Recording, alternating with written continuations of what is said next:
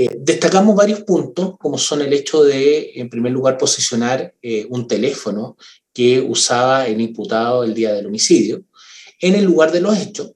posicionar el aparato telefónico que él usaba en el lugar de los hechos y ese aparato que después es regalado a un funcionario municipal quien lo activa con un plan a nombre del municipio de Puerto Montt.